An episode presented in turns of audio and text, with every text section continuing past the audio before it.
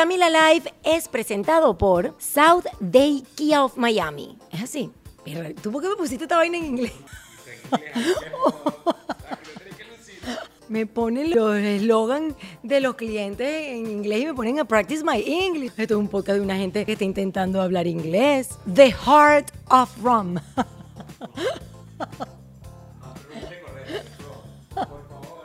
Dígame.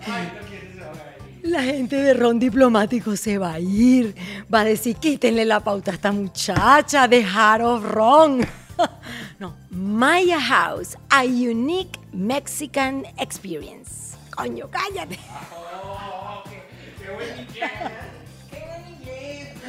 South Day Toyota en Kia, rent a car. It's not just a rental. Este se, este se pasó. Este, este, este trajo una carta en inglés. No, ahora sí, en serio. Camila Live es presentado por Day Kia of Miami. Abre tu mente y maneja un Kia. SaudeKia.com. Maya House, experiencia única de alta gastronomía mexicana. MayaRestaurant.com. Day Toyota en Kia Rentacar. No es solo una renta, es una experiencia completa. Restaurant CAE by Chef Landa. CAESushi.com. Ron Diplomático, el corazón del ron. Rondiplomático.com. Hey Day Marketing. Es hora de que tu marca tenga éxito. Heydaymarketing.com. Liberty Express. Movemos tu mundo. LibertyExpress.com. Ordec Capital. Soluciones financieras.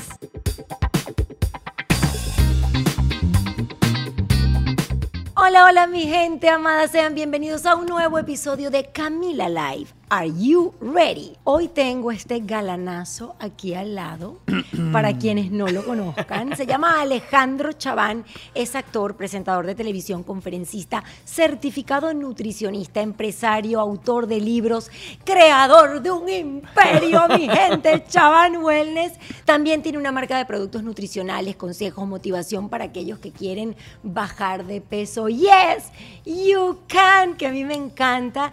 Y este señor bonito que tengo aquí al lado y que admiro mucho, también ha conseguido con mucho trabajo y esfuerzo el sueño americano. Y tiene una compañía súper exitosa acá en este amado país que nos ha abierto las puertas, pero viene de Maturín, Estado Monaga, en Venezuela.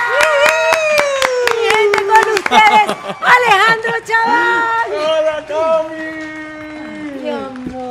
Alegría estar aquí. Te iba a comer la arete No, de una vez. me- me- me- sentí como un dolor porque creo que te, te, pega- te pegué con el arete. No, no, no, no. Esa es la emoción. Tenemos que. Bueno, nos hemos visto muchas veces, pero desde el año que 99, 2000, que no nos sentábamos a hablar y Imagínense- a ponernos al día. Imagínate tú. Bueno, tenemos un catch-up de 20 años. O sea, yo no sé qué puede pasar en este podcast. Lo cierto es que estoy muy, muy feliz de tenerte porque tú representas el motivo por el cual yo hice este podcast, Camila Live. Porque quiero agradecerle a este país que nos abre sus puertas, porque quiero compartir historias inspiradoras de personas que nos enseñen, que nos dejen mucho. Y tú eres un ejemplo espectacular. Y yo quiero comenzar de gordita o de, ya va, de ex gordita a ex gordito, porque tú sabes que yo también fui Yo sé, yo he visto tus posts y tus fotos. Bueno, yo también, no tantos kilos de más como tú, pero sí tenía alrededor de 20 kilos de más y cada vez que tú hablas y escribes me siento súper identificada. Ese Alejandro gordito de Maturín yo creo que ha sido el que te dio la fuerza para todo. Totalmente. De hecho, tú sabes que como tres años atrás yo estaba haciendo un ejercicio con Tony Robbins y, y me estaba hablando de cómo yo podía de alguna forma perdonar a papá, porque yo siento que muchas de las cosas y traumas que nosotros tenemos siempre son de papá y mamá, papá y mamá. Y yo decía, pero ya yo he superado todo y de pronto me siento con mi papá y hago una retrospectiva y me doy cuenta que, que yes you can y que pues todas las cosas que, que- que yo he logrado, yo creo que la ha logrado el gordito, la fuerza del gordito y el ímpetu de ese gordito. Y literalmente, o sea, me tocó agradecerle a él, hacerle un altar y también a mi papá y decirle perdón, porque siempre yo había culpado a mi papá. Por el Porque- tema de la comida, que no te restringieron el abuso de ciertas comidas, por ejemplo, por eso. Sí, más o menos. Bueno, mi mamá es venezolana, de, de Aragua, de Maturín. Mi papá es sirio, árabe. Entonces en mi casa había una mezcla de arepa con kipe. Ay, todo qué el rico. tiempo. Frito, frito, qué delicioso. Obviamente, kipe frito. Y, y pues todo en mi casa, por las dos culturas, se celebraba con comida. Las buenas calificaciones de la escuela, la graduación, el bautizo, la comunión, todo. Y mi papá trabajaba muchísimo. Mi mamá era maricurista y mi papá vendía frutas en un camión, empezando en, en- en Maturín. Y además, él era profesor de física en la Universidad de Oriente. Entonces, él pasaba todo el día fuera de la casa. Cuando él llegaba y se sentaba a cenar con nosotros, yo de alguna manera conecté que cada vez que él me daba atención y me aplaudía era porque yo me terminaba el plato. Y él decía, campeón se comió el plato, sírvele otro porque él va a cuidar. Yo tengo tres hermanas, mi mamá y mi abuela. Eran Ah. cinco mujeres en la casa. Él va a cuidarlas a todos, vamos. Y yo, claro, mentalmente el niño de 8 o 9 años conectaba amor de papá con comida. Y empecé a engordar, a engordar, a engordar de tal manera que llegué a pesar 150 kilos en un momento. 150 kilos es una barbaridad. ¿A qué edad? Yo tenía 13, 14 años Wow, ya cuando empecé a sufrir de la obesidad mórbida como tal. Pero en ese momento yo no sabía el por qué yo lo estaba haciendo. Obviamente todavía sigo yendo a terapia, todavía tengo coaches, psicólogos, psiquiatras, lo que uno se pueda imaginar Y me para... encanta que lo compartas, me encanta, porque eso ayuda tanto, ¿verdad? Sí, yo creo que eso ha sido una de las herramientas más grandes que yo he tenido, es poder primero reconocer Mm. que estoy en un proceso de crecimiento y de evolución constante, que, que todavía es, es como una cebolla. Ujú. Pelas y dices, ok, bueno, ya sané esta herida y debajo hay otra, y hay Sí. otra, y hay otra, y hay culpa, y hay, y hay tantas inseguridades y tantas cosas, y me, yo creo que para poder lograr las cosas tangibles y externas y lo que se ve, tenemos que hacer un cambio en lo que no se ve adentro, en las creencias limitantes que tenemos de papá y mamá, tú no puedes, tú no eres capaz, eso es mucho, tú no te mereces. Yo crecí en una familia bien humilde donde, no, o sea, para nosotros era lo último. Eh, la gente con dinero eran los que podían viajar fuera, ellos son los que se merecían. Nosotros siempre estábamos, no, no, no, ch, usted ni toque, va donde la tía y usted no toque porque usted no tiene plata para eso. Mm. Y de alguna forma todos estos años han sido de, de, de deslastrarme de esas creencias y decir, bueno, en aquel momento ellos no pudieron, pero yo puedo escribir una historia nueva y un, y un camino diferente para mí mismo, ¿no? No, lo que tú has hecho realmente es de aplaudirte de pie. Yo quiero ir poquito a poco transitando eh, contigo ese camino porque sé que en este podcast vamos a aprender mucho y nos vamos a inspirar muchísimo. Pero no me terminaste de decir el tema de la culpa de tu papá, porque te decía, te, te preguntaba si era porque te dejaban comer todo, ya me contaste que te aplaudían, te decían que tenías que cuidar a tus hermanos, pero ¿por qué la culpa de tu papá? Bueno, porque creciendo, o sea, pesando 150 kilos, eh, creciendo en Maturín, en Venezuela, yo creo que el venezolano tiene un humor que es bien particular. Ah, sí. Y humor negro y el bullying que te hacía. Y ahorita se llama bullying. En aquel momento, pues, uno niño, yo llegaba al colegio, la burla de todo el mundo, iba a la cantina y todo el mundo era, llegó la bola y me empujaban un lado al otro. Yo tenía terror de pasar, yo le decía el camino del terror, que era para ir del salón a la cantina. no, eso me todos da- los carajitos eran, me gol- golpeaban. Yo venía con mi pequeño.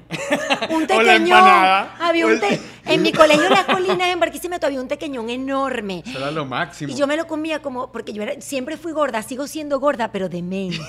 Yo Lo que- igual. No. De verdad, yo sigo siendo, a mí me encanta comer, pero ya ahora, muy como tú, sé lo que me cae mal y sé que tengo que estar prim- primero que nada saludable y pues me cuido. Pero yo me comía el tequeñón de ladito, primero todos los costaditos tostaditos y después terminaba de comer. Miren qué gorda.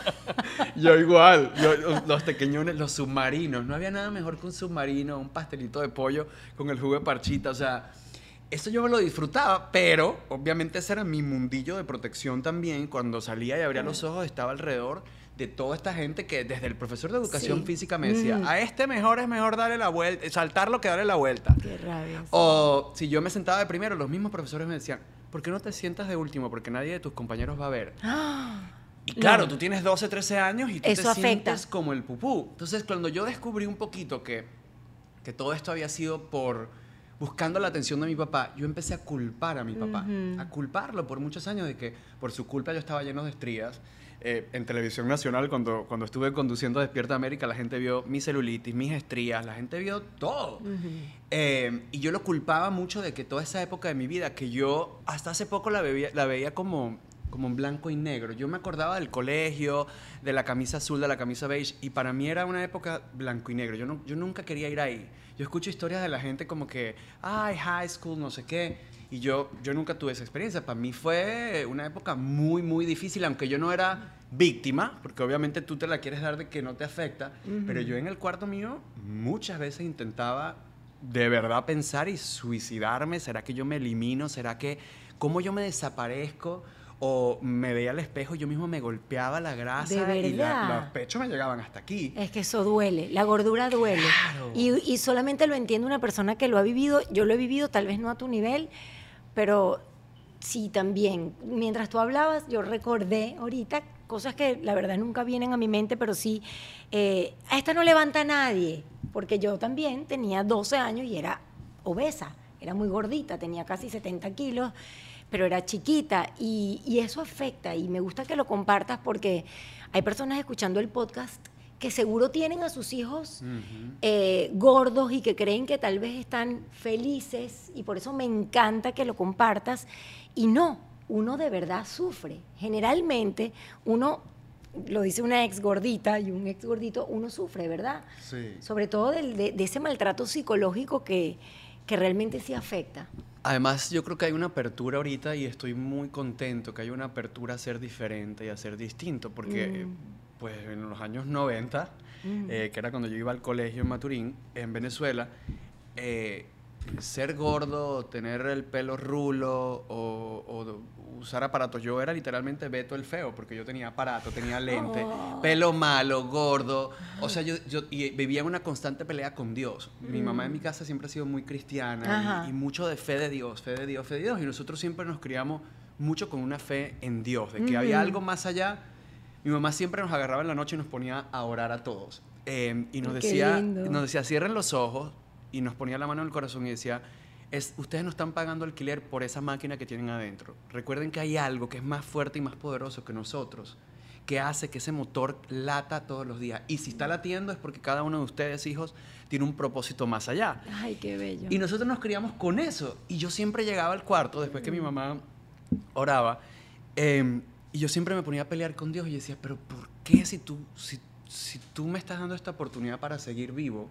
¿por qué me hace sufrir tanto? ¿Por qué yo soy tan diferente? ¿Por qué soy tan feo? ¿Por qué, por qué, por qué no soy igual a los demás? Entonces siempre tenía esa pelea. Y obviamente creces y, y por eso el, primer libro se llamaba De Gordo a Galán. Sí.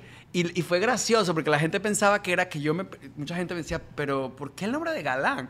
No era porque yo me creía galán, era la antítesis, era porque las revistas decían galán de la telenovela no sé qué.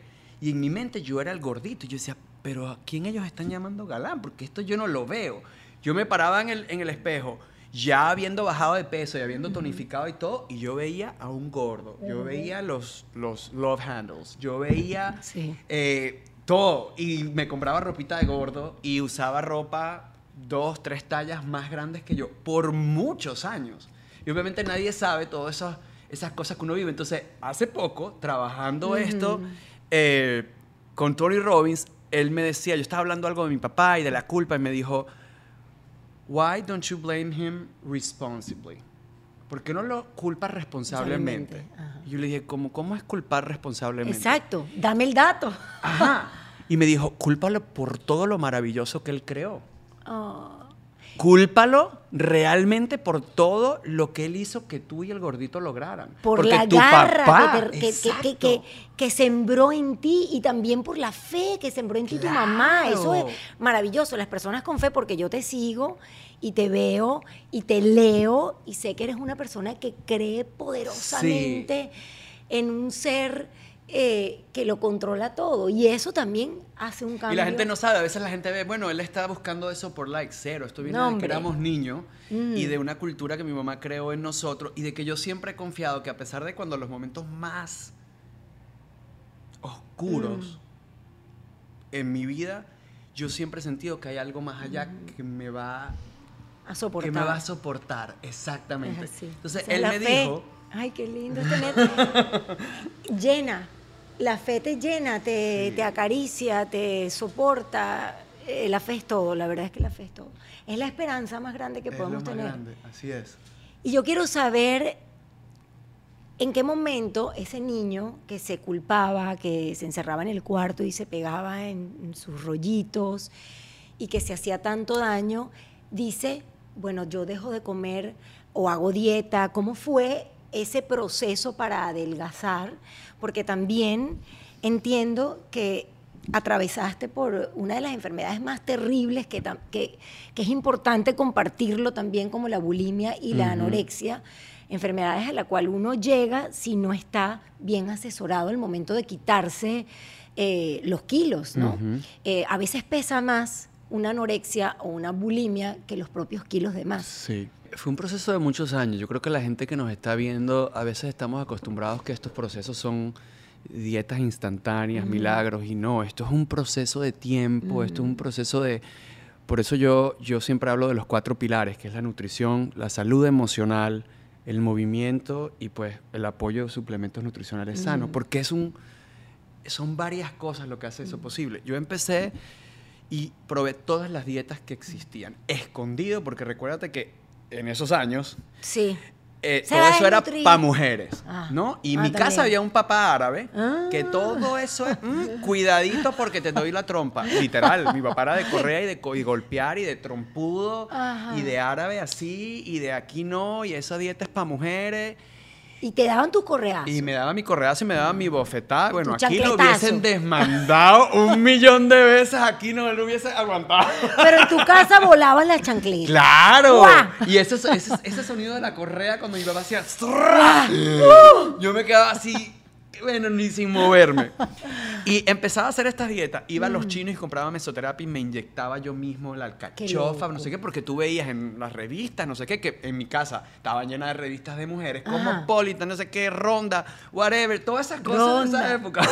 ¿Se acuerdan? Y tú veías que los famosos, la dieta que hacen. Y uno, yo estaba Ajá. siempre viendo. Yo me acuerdo siempre que había una foto de Fernando Carrillo que hacía Abigail. Nah. ¿Tú te imaginas esa época? Claro, y Eh, estupendo, el estelar, claro, flaco, divino. duro. Y yo veía, entonces decía, no, yo como de todo, no hago ejercicio. Yo nací así, yo decía, Dios mío, pero ¿qué es esto? ¿Por qué? Qué injusticia. Ajá, qué injusticia, pero yo no veía a nadie que yo me pudiera relacionar en esa Sí. revista. Entonces yo hacía todas las dietas, la dieta la galleta de soda. Yo tenía Ay, una sí. prima que hablaba... Galleta con atún, Galleta galleta- con atún, ¿te acuerdas? Claro, Por ahí también te pasé. atún. La dieta de la piña. la dieta del té que te hacía ir al baño y tú, bueno, no Ah. podías salir de la casa ese día. Eh, del agua hirviendo, que si hervías el agua y que eso te reduce el estómago en la mañana. Entonces yo ¿Cómo antes es del colegio hervía agua y me tomaba eso escondido de mi familia porque eso disqueté... No, lo que yo No, terminé fue con un poco de herpes en la boca. Claro. Porque se me quemó toda la boca. Claro, no iba a comer por los herpes, no por... Entonces, empecé con todo este tipo de cosas y lo que me funcionó fue dejar de comer. Y yo vivía una batalla porque era, mi familia es come, come. Mi abuelita decía que, que gordito, los cachetitos, Qué sanito. que sanito. Y yo sabiendo de que yo necesitaba adelgazar. Y yo empecé a adelgazar las primeras, di- diríamos, 50 libras, que 25 kilos, fueron Bastante. dejando de comer. Peligrosísimo. Súper peligroso. Entonces mi mamá me hacía la lonchera y yo, todos Ay, los, no. los, los, los, los que vamos a, a escuchar esto ahorita nos vamos a identificar. Esa lonchera con el papel aluminio y la arepa y el toddy que se mojaba en el papel aluminio. Ay, ¿Sí sí, o no? ¿te acuerdas? Diablito con diablito. chigüín. Qué rico el Eso es diablito. lo más rico. Diablito Uy, con salsa rico. rosada. Ay, no, y la mayonesa, no, es que no, yo, no, yo te no. digo que yo sigo siendo gorda. Yo igual. y tú llegabas de chamito y abrías esa lonchera y esa arepa siempre bañada en toddy. O se le pagaba el papel ese a la arepa y uno no sabía cómo quitárselo. Entonces yo lo que hacía era, mi mamá me hacía el desayuno y yo botaba el desayuno porque yo empecé a decir, dejo de comer, dejo de comer. Cuando yo empecé a ver un poco la atención, vuelve la atención a ser parte de la historia y por eso la gente que está viendo con problemas con niños, yo creo que la atención y lo, lo psicológico tienen mucho Uf, que ver con el sobrepeso y la bulimia y la anorexia. Yo empecé a ver que niños y la gente, ay, estás más flaco. Y claro, al decirte por primera vez que eras invisible en el colegio, que alguien te tomara en cuenta, Ya, eso era todo. Ya yo quería ser el más cool. Y empecé a dejar de comer más, a más Mm. pastillas de esas chinas, a más cosas. Qué peligro, qué peligro, qué susto. Sin saber lo que estaba pasando en mi familia. Y empiezo a adelgazar, empiezo a adelgazar. Todo el mundo, wow, qué Mm. delgado estás, qué flaco estás. Eh, mucha piel. Yo tenía, en el colegio me decían tete perra. Y yo tenía los Ay, pechos. pero es que yo te digo una cosa. No, no, no, es que No, los chamos. o sea, son, son muy crueles, sí, la no, verdad. es cruel Sí, esa sí. edad. Uno no sabe lo que el otro está Sí, atravesando. viviendo. Y me quedaba mucha piel, pero imagínate, yo estaba ya delgado. Y empecé a pasar entonces el punto de haber adelgazado a totalmente no comer nada. Mm, qué Eh, me empezaba a comer las uñas, Mm. escondía en los champús, porque en un momento mi papá y mi mamá empezaron a tratarme porque se empezó a volver como ya eh, el otro extremo y me empezaron a Mm. salir moretones en todo el cuerpo porque los déficits de todo lo que había. Ay, no, qué peligro, Ale. Y mi papá y mi mamá, No. pues, tampoco sabían, porque ellos no tenían mucha información al respecto. claro. Existía algo que se llamaba la antidieta, ¿sabes? E- Estas cosas que, que habían en los 80, en los 90, y no había información al respecto. Me comía las uñas y casi pues no tenía uñas, se me empezó a caer el cabello. Y yo tenía una obsesión con los chocolates, porque era como, aunque no los comía, pero era como que me mantenía eh, como atado, de que si algo pasaba yo tenía eso allí. Y dentro de los, me empezaron a tratar diferentes doctores. Ujú. Y dentro ¿Doctores, eh, sí, psicólogos, psiquiatras o doctores Y internistas? nutriólogos, sí, nutriólogos Ajá, ok. internistas. Ajá. de los... eh, y en- porque ya, pues ya estaba enfermo, las Claro, ojeras, los que- glóbulos rojos, todo. Y de pronto, eh, mi mamá descubre que dentro de los potes de champú yo tenía chocolates guardados. Ay, no. Yo estaba con una obsesión por guardar comida. Ni siquiera me lo comía porque obviamente yo quería estar más eh, Mm. delgado, pero lo tenía escondido allí debajo de la cama. Llegábamos y mi papá siempre nos llevaba los viernes y sábados al club árabe. Y íbamos al club árabe y él me obligaba a comer. Entonces yo comía delante de mi papá y yo salía al baño del club árabe y, Mm. Y vomitaba. vomitaba. Bulimia, mi gente. Exacto. La diferencia entre la anorexia y la bulimia es que la anorexia eh, es cuando la gente deja de comer, como te pasó. O sea, tuviste las dos, Ambas, grave. sí. Y la bulimia es cuando comes para satisfacer o para, eh, bueno, saciar el hambre y luego te metes el dedo y vomitas. ¡Qué horror! ¡Qué Y- sufrimiento! Y para tu familia también. Claro, ellos no sabían y los doctores pues obviamente tampoco sabían porque ellos me ponían una dieta y ellos pensaban que yo la estaba siguiendo porque mi mamá me mandaba Claro. al colegio con la dieta y yo botaba la comida por el miedo a, a volver a engordar y el miedo a no ser aceptado nuevamente porque ya estaba siendo aceptado, ya me estaban invitando a los matinés o a las fiestas o a las casas de los amiguitos. Ay, que nunca, yo era el nerd que todo el mundo, la única manera cuando me, me hablaban era en el día de los exámenes, porque obviamente, ay, el huevito, el huevito, me decían. Ah. Entonces ese día me hablaban y yo, ay, por lo menos hoy me están hablando, pero del resto nunca me, me prestaban atención. Y de alguna manera yo empecé a buscar atención y pues esa atención me llevaba al otro extremo. Hasta que con ayuda psicológica, un día yo creo que fue el tope, yo estaba subiendo al edificio donde vivíamos y yo me desmayé y me agarré del espejo. Ay, no. Y yo me corté y me encontraron desangrado en el ascensor de la casa y obviamente Ay, fue no. el día como del antes y después donde mi papá y mi mamá dijeron como que ya esto se pasó y aquí, o sea, estaba internado con suero, hubo un proceso muy difícil y de mucha educación y de mucha de mucha sanación también y de entender de que, de que yo estaba en un momento de, de verdad de la vida o la muerte, que yo tenía que hacer cambios. Y en ese momento estaba yo en el proceso de 16 años y yo me voy a vivir a Caracas porque yo quería estudiar Derecho. Mentira. Yo estaba claro que eso era mojón completo. A buen mojón, chico. Eso era mentira completamente. Pero a un papá árabe, como yo le decía que quería ir a Caracas a ser actor. No vale, no estás loco. existía Si jamás. ni siquiera te dejaba hacer las dietas, Nada. esto menos. No, no, no, no. Olvídate. Tú te vas a Caracas con la condición de estudiar porque yo iba a ser el primero de la familia que iba a estudiar. Porque obviamente Ajá. es otra cultura. Y yo con eso me fui a Caracas a estudiar y yo iba a la universidad en el día y después salía y me iba a clases de actuación. ¿Dónde, ¿Dónde hiciste clases de actuación? Con Nelson? Ortega en Luz Columba. Ajá. Ahí fue donde yo me, me formé Y ahí es donde conozco a Gaby estudiando Ajá. los dos A actuación. Gaby Espino, que es su hermana, mejor amiga, su BFF, como dirían acá. Ahí nos conocemos de que estábamos Ajá. niñitos. Gaby estaba haciendo Nube Luz. claro, uff. Y eh, Google it. You Exacto. may find it. Eh, Seguro que Nube Luz era con Gaby Espino, Scarlett Ortiz, Concheta. Concheta la Dolce. Ajá. Ajá, la Dolce, ¿Te eran ellas tres, ¿verdad? Sí. Claro, yo recuerdo toda esa época, es mi época. Aunque tú eres menor que yo, yo tengo cinco años más que tú. ¿Tú dices tu edad? Sí, claro. Sí. Acabo de cumplir 40. Si estás así de estupendo, ¿cómo no la vas a decir? Obvio que la dice. Pero No. bueno, nos quedamos en Caracas. Yo, mientras escucho todo el relato de tu vida y, y lo que sufriste de niño, tengo que decir esto y, y compartirlo, que a mí no me pasó nada de estas cosas que tú sufriste, porque mi mamá me llevó al médico psiquiatra a mis 12 años. Entonces, eso es importantísimo. Y lo comparto porque sé que este consejo podría llegar a las personas que hoy en día están atravesando esta situación. Entonces, ese acompañamiento psicológico, mamitas o papás que están escuchando este podcast o viéndolo a través de YouTube es súper, súper importante. Pero bueno, nos quedamos en Caracas. Llego Eh, a Caracas ajá, y yo me acuerdo que, que voy a una conferencia de Carlos Fraga. ajá. ¿te acuerdas Ay, de Carlos Pero Fraga? por supuesto. Y lo admiro muchísimo. Y yo lo admiro muchísimo y, y escuchando un día a Carlos, yo no tenía acceso a libros ni a tantas cosas, a pesar que mi papá leía mucho porque era maestro de física. Ajá. Mm. Y él leía muchísimo física cuántica, física pura.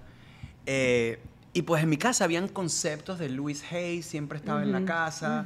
La primera vez que yo escuché de Tony Robbins era porque mi papá estaba escuchando un tape de Tony Imagínate. Robbins, llevándome al colegio. O sea, eso estaba, pero cuando eres niño no le prestas mucha atención. Pero voy donde Carlos Fraga y estoy empezando en Caracas, en una nueva ciudad. Ajá, qué donde, susto. Imagínate tú, o sea, yo Viniendo vengo de un pueblo. interior, tenemos mucho en común. Claro, demasiado. O sea, Barquisimeto, Maturín.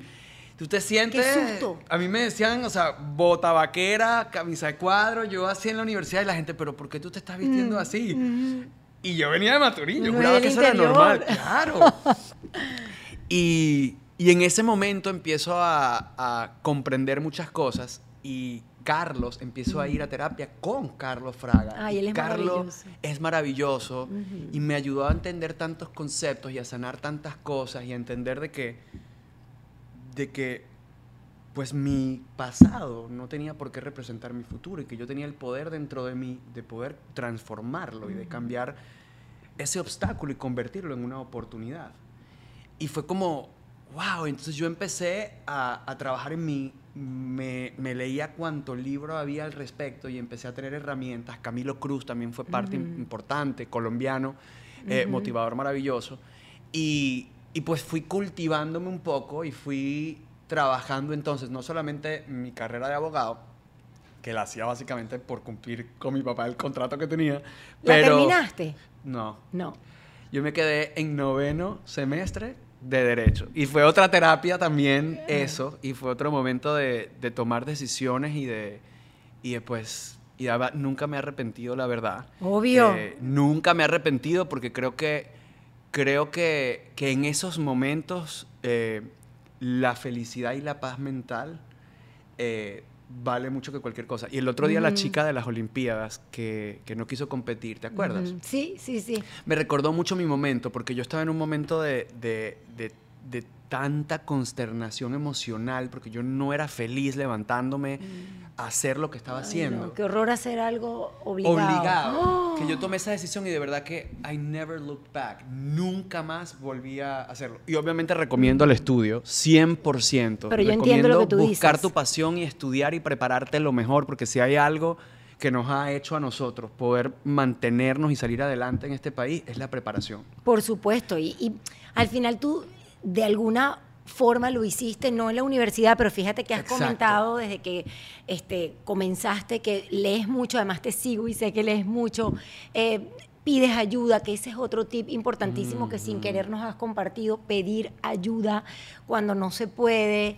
eh, y de alguna forma te preparó la universidad de la vida. Sí. Llegaste a actuar en Venezuela y fuiste uno de los primeros venezolanos que quiso dar el salto, porque en los últimos 10 años, muchos venezolanos, entre los cuales estoy yo, pues por la situación de nuestro país, hemos tenido que hacerlo eh, prácticamente obligados, por lo menos en mi caso fue así, pero tú no, tu sueño era enorme, tú estabas claro. Voy a usar una palabra que tú utilizas mucho, enfocado. sí. Mira cómo te sigo y te conozco. Es verdad, Cami. Además, yo también amo el foco, me parece que es parte fundamental de la vida. Entonces, yo siento que tú, desde que superaste a ese eh, niño gordo de Maturín, has estado enfocado, siempre buscando lo que quieres, actuaste, trabajaste en Venezuela y llegaste a este país hace cuántos años, ¿en qué Hace año? 20 años. En el año 2000. En el año 2000. Hace 21 años. Oh my God, vein- 21 años. 21 años. Y para que ustedes sepan, este señor que está aquí a mi lado, que hoy en día tiene un imperio, que diría mi amigo George Harris, un un negocio espectacular, su marca Yes You Can, que ha estado en portadas de revista, bueno, una cosa, chicos, hashtag del más allá, Men's Health, lo pronuncio, es Men Health, Health. Men's Health, entre otras cosas, porque de verdad tendría que, tendríamos que hacer un podcast de tres horas para yo compartirles todo lo que Alejandro Chaván ha hecho. Pero bueno, llegó en el año 2000 enfocado con sus sueños y quebraste financieramente en un punto. Conseguiste trabajo eh, en Los Ángeles. Cuéntanos un poquito de eso. Quiero saltar al momento en el cual llegaste, todo lo que viviste y hablar de ese momento de quiebra económica, porque repito, este podcast está hecho para que las personas se puedan ver en ti. Y yo estoy segura que hay mucha gente escuchando que hoy está atravesando su quiebra en este país. Entonces quiero revivir un poco ese momento porque el VP, whatever, whatever, what you, you, whatever, you, ¿cuál es tu, tu puesto en Yes You Can? CEO and founder. Ok, el CEO, el, oh my gosh, mira qué malo mi inglés. El CEO and founder de Yes You Can trabajó aquí vendiendo pollos en una cadena. ¿Cómo es que se llama la cadena? Pollo Loco. En Pollo Loco. Entonces, yo quiero que tú nos cuentes toda esa historia. Lancé varios eh, bullets points eh, para, para darte a ti como comienzo, porque sé que hay mucha gente hoy trabajando en McDonald's, en Wendy's, en Pollo Loco, para ustedes contar y quieren ser Alejandro Chaván. Yo llego acá, eh, obviamente sin tener idea de lo que yo me iba a enfrentar y de lo que era este país. Creo que con una base muy sólida porque yo creo que ya el ser venezolano, el ser hispano, el ser latino y el atreverse a cruzar la frontera, sea Como sea. caminando, sea en avión, sea en carro, ya, ya te hace un callo que te permite enfrentar diferentes cosas. Y yo creo que, que el ser latino nos, nos da esa condición. Y ver a mi papá siempre y mi mamá trabajando tan duro. Mi papá siempre el primero que llegaba y el último que seguía a trabajar. Y mi mamá igual. Mi mamá era manicurista, vendía ropa.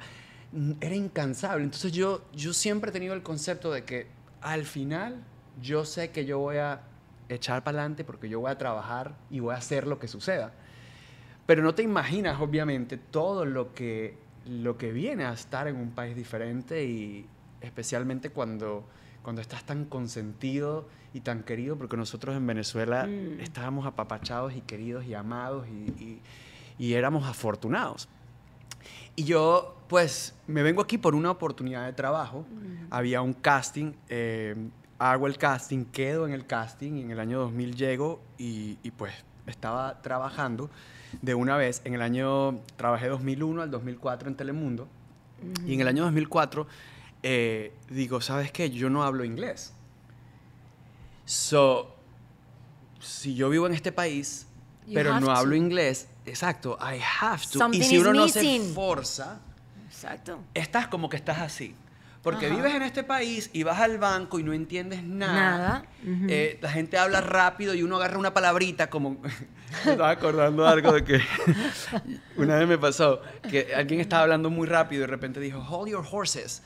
Ah, y mira. yo, tú dices horses, caballo. Y entonces te, te va la conversación y tú piensas en una finca, en un caballo. Y la gente está hablando, hold your horses. Es es, cálmate. Cálmate. Mira, cállate, que eso lo aprendí aquí en ¿Verdad? este podcast. Hay una cuenta de un chico americano, americano, gringo, gringo, amadísimo, lo adoro, se llama The Gringo Venezolano, tienes que seguirlo. Ok. Tienes que seguirlo de verdad y tienes que ver el podcast. Y él me enseñó esa frase. Hold your horse. Ay, Hold your horses, ajá. Hold your horses. Se me robó la Entonces, claro, uno cuando no habla inglés, tú agarras palabritas y vas y te haces Ah. tu propia película, pero cero. Entonces vas por el país Ajá. así, literalmente, viendo la mitad de lo que sucede. Y yo dije, no. Y obviamente, lo estábamos hablando ahorita, yo tengo una frase que siempre digo, proximity is power. Somos el resultado de las cinco personas con las cuales más pasamos el tiempo. Es Si estamos todo el tiempo con gente quejona, víctima, jodida, terminamos siendo eso. No, yo no soporto a la gente quejona. No, o sea, cero. Y de alguna manera, si pasamos todo el día solo hablando español, vamos a solo hablar español. Entonces yo decía, Sí. ¿cómo yo hago? Yo estaba rodeado eh, de mi gente que hablaba español y había de todas las nacionalidades en Miami. En ese momento habíamos literalmente contados los venezolanos que habíamos en Miami. Eh, aquí no había tequeño, era mandar, que te mandaban tequeño en la maleta, que te mandaran Ajá. a yaca, porque aquí no había y uno quería seguir con alguna de sus tradiciones en diciembre, etc. Eh, y en el 2004 me voy a Los Ángeles y digo, bueno, me voy a ir a Los Ángeles, voy a empezar a estudiar en un sitio donde se hable inglés para, para segunda frase, que era público porque no quería gastar los ahorros que yo había ahorrado en esos años haciendo telenovelas, pero voy a aprender inglés y voy buscando a gente. Fue un, proce- un proceso bastante, bastante engorroso encontrar a gente, encontrar manager. Nada de lo que yo había hecho en español servía. Hasta los hechos y las fotos, ellos decían que era súper over the top, porque obviamente las fotos en el mercado hispano es uno sin ropa, el, ¿cómo se llama? El rosario así, el aceite. Ah. Y ellos como que, ¿Are you a porn star? Oh my God. Ellos piensan que uno, o What's sea, your job? sí, What are you doing? exacto. Sí. Como que, que esas fotos son de qué? Y para acá, obviamente, son las fotos que a uno le daban trabajo en las novelas. Exacto. Y allá es otro mercado. Y, y, pues me tomó como un año, un año y medio y empiezas a audicionar, a adaptarte, eh, a trabajar aquí, haces un comercial, pasas por detrás de la audición, de, de la, de la escena y bueno, tú te emocionas, ahí estoy yo detrás y tú- te cortaron la escena y tú, "Puña, yo estaba, yo te juro que yo estuve en el set un montón de horas y pues empecé a hacer una cosita aquí, una cosita allá, pero seguía estudiando inglés. Y pues hice mis 12 niveles de inglés. Y creo que lo otro que empecé a juntarme con gente que hablaba inglés. Entonces, lo que yo aprendía, Buen lo tip. practicaba. Otro tip era que me, me decían, no veas televisión en español. Ujú. Entonces empecé a ver cosas en inglés. Al principio no entendía nada, era como... Pero cuando aprendía una palabra en el colegio o en el college, Ajá. y yo... El, el oído lo empieza a escuchar en la Claro. televisión y la va reconociendo. Entonces empieza, ok, se escribe así, oh, ok, y poco a poco el oído va haciendo eso. Lo otro era que yo soy un geek, o sea, yo me considero un What- nerd Ah, ok. Yo iba a feliz. decir, what do you mean? How do you spell geek? Me encanta estudiar, eh, G-E-E-K. Ok, geek. Me It's like nerd. It's like a- sí, como una persona que le encanta estudiar. Ah, geek. miren, ya estamos aprendiendo nuevas palabras. Geek. I didn't know that. Ok. Entonces yo so ponía super nerd. verbos por toda la casa. Entonces yo, por ejemplo, ponía have, has y had. Had. Pasado. Exacto. Entonces yo me hacía que fueran cinco verbos diarios. Mira, y buen yo tip. soy, ya ya conoce que llego aquí más temprano de todo, yo soy así con mis hábitos, así, así soy fastidiosísimo conmigo mismo Muy por bien. el enfoque, porque siempre estoy enfocado en lo que quiero lograr y tenía toda la casa pegada de verbos. Eh, Pero eso es un super tip para la gente. Super Sí, tip. porque pues si no estamos al tanto y no lo estamos refrescando todos los días, se nos olvida. Y lo otro, una maestra me dijo, empieza a escuchar las noticias en inglés, porque esa gente habla así y va a ser más fácil que tú entiendas a un programa de, ¿sabes? Normal Sí. de echadera de broma. Que Entonces son difíciles. Los, los programas de humor, de hecho, son los más Claro. difíciles. y empecé a escuchar el NPR Radio, que es como el National Public Radio de acá, como una emisora de pura noticia, pero te habla muy claro. Y eso también me ayudaba muchísimo. Entonces, seguía yo a- a- aprendiendo inglés. En el año 2007 quedo en un casting de un show que era el, como el nuevo hit de HBO. Porque lo estaba escribiendo la escritora que hizo Designing Women y MASH, que habían sido éxitos aquí en Estados Unidos. Quedo en ese show y empiezo a cobrar bastante plata en ese momento para lo que yo estaba acostumbrado en inglés, porque te pagan todos los fittings, cuando vas a venirte la ropa, Ah. cuando vas a hacer la lectura de los libretos, te pagan absolutamente todo. Todo. Y un dinero que yo nunca había visto esas sumas de dinero. Y pues a esa edad yo tenía 28 años, estaba viviendo solo en Los Ángeles, me compré el carro de moda, la casa de moda, salía todas las noches a cenar, Champaña, sushi, invitaba a todo el mundo. Yo me creía el cuento rapidito. Yo, Hollywood de una. Tú dijiste de aquí para Hollywood. Sí. ¿Sabes cuando te gastas la vaina el sueldo que ni siquiera te ha entrado el primer cheque, pero ya tú estás endeudado por Full todos tarjeta lados? de crédito, full. Eso pasa mucho también en este país. ¿Sabes qué? Eso no lo hemos hablado en este podcast y mira que hemos hecho, eh, no sé, más de 20. No hemos hablado de eso. Uno aquí tiene mucha facilidad de crédito. ¡Claro! Cuidado con eso, que eso es una vaina peligrosísima. Cami, yo ¿Qué tenía no sé cuántas tarjetas de crédito y en todas les metía, les metía. Y yo vivía esta vida de millonario y no había recibido ni siquiera el primer cheque de ese show que yo estaba haciendo. Pasaron como 6, 7 meses, ya yo tenía mi casa, mi carro, yo estaba viendo mi vida, las tarjetas hasta aquí, obviamente, forrado en marca, porque Ah. uno tiene el concepto de que la marca te va a dar ese estatus y ese No, poder y, y te va a recompensar la falta de autoestima que muchos de nosotros tenemos, y uno le pone el peso a la marca. Si tengo una Sí. cosa que dice, ya yo puedo, puedo entrar hasta el restaurante, Ah. ¿no? Porque típico cuando uno no tiene dinero, uno, uno se siente que no tiene dinero y te da hasta pena entrar a, a tomarte algo en un restaurante porque como que sientes que la gente te va a decir, este no. A mí me pasó absolutamente todo eso. Y a los siete meses de, de vivir esta vida maravillosa en Los Ángeles, eh, viene en el 2008 el Writer's Strike, que es la huelga de escritores. Y una Y el depresión bajón del terrible mercado de real estate en también. ese año. Sí, sí, sí. Y eh, nos pagan por tres meses más, pero cuando la huelga siguió, Mm. cancelan el show. Y obviamente una persona sin educación financiera, que nunca de, de chamo a mí me habían enseñado a ahorrar, nunca me habían enseñado a invertir, cosa que es indispensable en este país, a, a sembrar. Y pasa el tercer mes, que era, bueno, yo me, tenía algo ahorrado y entonces me, me gasté en el mortgage, en el pago de la casa el primer mes, en el del carro, el segundo, el tercero, el cuarto y ya el quinto yo no sabía qué hacer. Y escuchas en la radio o en las vallas que te dicen, llama ya, te vas a bancarrota y toda tu vida es feliz y todos los Ay, problemas se Dios mío. acaban y llama al abogado no sé qué y yo sin saber en este país Ajá.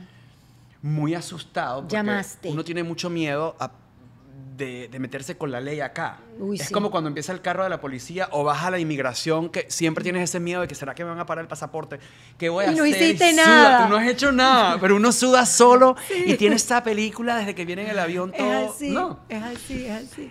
Y yo, pues empiezan a llegar esos papeles y obviamente, eh, pues asumo yo la, la irresponsabilidad sin tener mucha información, así que Mm. averigua, ve las letras chiquiticas, porque en este país, pues todo, bueno, en todos los países, la verdad, sí. toda cosa que hagas, Hay que averiguar bien, averigua. leer los contratos, asesorarse con un especialista. Yo creo que eso es lo mejor también. Sí, y tener muchas opciones también, porque a veces si le preguntas a una persona nada más, te va a dar su perspectiva y su experiencia. Cuando tienes cinco o seis, puedes comparar más.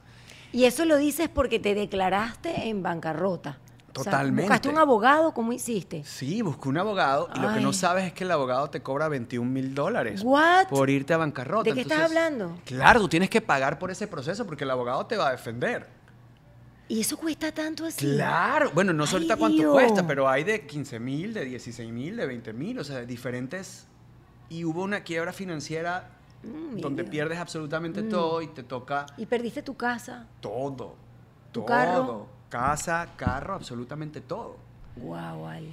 Y te toca estar en una ciudad como Los Ángeles, obviamente ya ninguno de los amigos que ya te atendía el teléfono te atiende el teléfono. De- no, no puede ser. ¿Te pasó eso? no? Cero.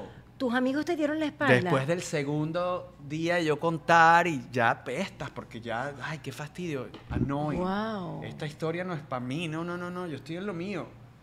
Wow. Y obviamente la gente piensa que tú vas a pedirle plata o lo que sea, entonces empiezas a sentir como un El pushback, rechazo. El rechazo de la gente y empiezas a entender de que nuevamente estás solo, Mm, tienes una deuda que pagar, tienes una cantidad de cosas que tienes que continuar haciendo y pues yo en ese momento tenía la creencia limitante de que yo no sabía hacer más nada aparte de actuar.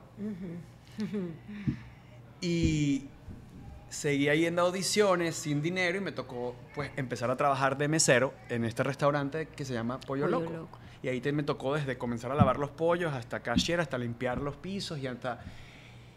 Y es algo que uno se vive solo porque yo no quería... Mi papá por su cultura durante este proceso, siempre que yo fui actor, mi papá para él eso nunca fue como un logro para mí.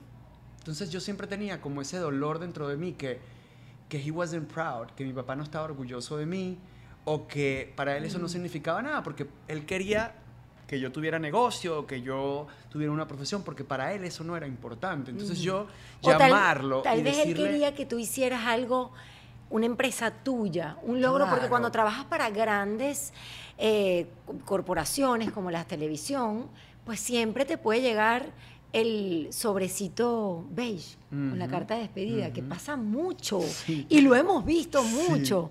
Entonces tal vez eso era lo que quería tu papá para ti. Estoy seguro, estoy seguro. Y entonces yo, yo no quería llamarlo. Mi papá en ese proceso nunca se enteró y mi mamá. Guau. Yo no quería llamarlo a decirle, fracasé. Todo lo que yo he ido en contra todos estos años y por lo que he luchado se vino abajo. Entonces yo nunca quise bajar la cara en ese momento y decir, no puedo más. Seguía yendo, a audiciones. Cada audición, cuando, cuando tienes hambre, literalmente, y necesitas el dinero, es tan desesperante porque en cada audición pones tu alma y, y- y esperas y suena ese teléfono y el corazón lo tienes aquí. y eso dices, me da un sentimiento. ¿Sí o no? Así. Uf. Y ese agente te llama y tú dices, esta puede ser la llamada que va a cambiar tu vida y que, y que, bueno, y te imaginas la estrella de Hollywood y toda la cosa y obviamente no, no quedaste y es como empezar de cero otra vez. Mm. Y durante todo ese proceso de estar trabajando en Pollo Loco y de, y de tener una pelea conmigo mismo y de el autoestima se me bajó completamente. ¿Alguna vez llegó alguien a Apoyo Loco que te reconociera de la televisión? gente, claro. Porque estuviste cuatro o cinco años en Telemundo Claro. haciendo novelas, era famoso. ¿Qué te decían? Chaván, porque la comunidad de Los Ángeles es una comunidad maravillosa mexicana, centroamericana. y en ese momento yo no conocía a ningún venezolano en Los Exacto. Ángeles. Una vez me fue a visitar Edgar y, y Juan Pablo, me fueron a visitar a Los Ángeles. Eh, ¿Edgar Ramírez? viviendo- sí. Y Juanpas también. eh, Juan Pablo Garaviz o Raba, gran amigo. Claro. Estando yo en Los Ángeles, ellos pasaron por Los Ángeles y fue Albi de Abreu, Ajá. vivía en Los Ángeles, Prakriti. Ajá. Un grupo de, de- de gente muy querida que por algún momento pasó por Los Ángeles. Ajá. Eh, ¿Y qué me preguntaste tú? Que si, que si Ya había son los gente- 40. No, tranquilo. No son los 40, es que vamos de aquí para allá y para cuya. Que si llegaba gente y te reconocía. La gente, tú eres el chico de la telenovela Ah, tal. Y yo me ponía, usaba, usaba una gorra, el uniforme, y yo me la ponía acá y yo no sonreía porque la gente me decía, cuando sonreíste me di cuenta. Entonces yo decía, no entonces yo no voy a sonreír. Y vivía con esta pelea mental, Mm. con esta pelea de, de que lo que hacía lo odiaba. eh, todos los días era ¿por qué Dios? ¿Por qué Dios? Me peleé con los libros, me peleé con la fe. Empecé a hacer desde cienciología, budista, todo lo que había para yo para poder agarrarme, exacto, para poder agarrarme de algo, porque nada, nada me, me sostenía. Ujú. Y yo desarrollé esta rabia Mm. con el mundo, conmigo, me peleé con la vida completamente y mi autoestima empezó a bajar. Y empiezas a sentir que no mereces Mm. porque agarras el autobús ya, porque sientes que si alguien te invita, ay, vamos a cenar el viernes, tú no tienes plata. Entonces Mm. típico que si vas porque de pronto hay una oportunidad de trabajo, es, ay, yo acabo de comer. Ay, no, Ale. Ay, no, yo estoy full, ya comí. Y uno con el hambre aquí pegado al estómago, pero obviamente tú no quieres compartir la cuenta, porque obviamente no tienes para eso. Y pues, un proceso fuerte, porque me tocó. Yo creo que en ese proceso por primera vez me tocó entender y tocar fondo y entender el proceso de, de los millones de inmigrantes hispanos que estamos Sí. en este país, de millones de inmigrantes que nos sentimos eh, blanco y negro y, y desapercibido y que vivimos con un miedo eterno Ujú. y que nos sentimos pues que, que vivimos un mundo separado y un mundo paralelo al real. Y yo creo que, que lo que más influye es la falta de autoestima y la falta de seguridad y sentir que no mereces. Y obviamente al sentir así vas a las audiciones y menos quedas. Claro. Porque tus hombros están abajo, porque tu mente está cabizbaja. Porque... La energía. Porque tienes una energía que no es la que atrae las cosas buenas. Y eso pasa mucho cuando la gente está atravesando procesos difíciles, que están tan metidos en ese dolor que pues no atrae nada bueno, es complicadísimo. Sí. Pero yo veo en todo este relato que el niño gordito de Maturín, el niño obeso, el que pasó por la bulimia o por la anorexia y el que se fue a la quiebra, preparó ese suelo fértil para lo que iba a crecer después. Pero yes, you can, I'm so freaking happy. De verdad, no sabes lo que estoy celebrando, lo que estoy disfrutando, porque no solo te celebro y te disfruto a ti, sino que celebro y disfruto que allá atrás de esa pantalla y en los carros, en los autos, ahorita gente manejando pueda estar sonriendo pensando si Alejandro pudo, yo también. Y, para eso yo hice este podcast. Entonces no tienes idea la, la, la, emoción que tengo de verdad de compartir tu historia, que me parece además espectacular.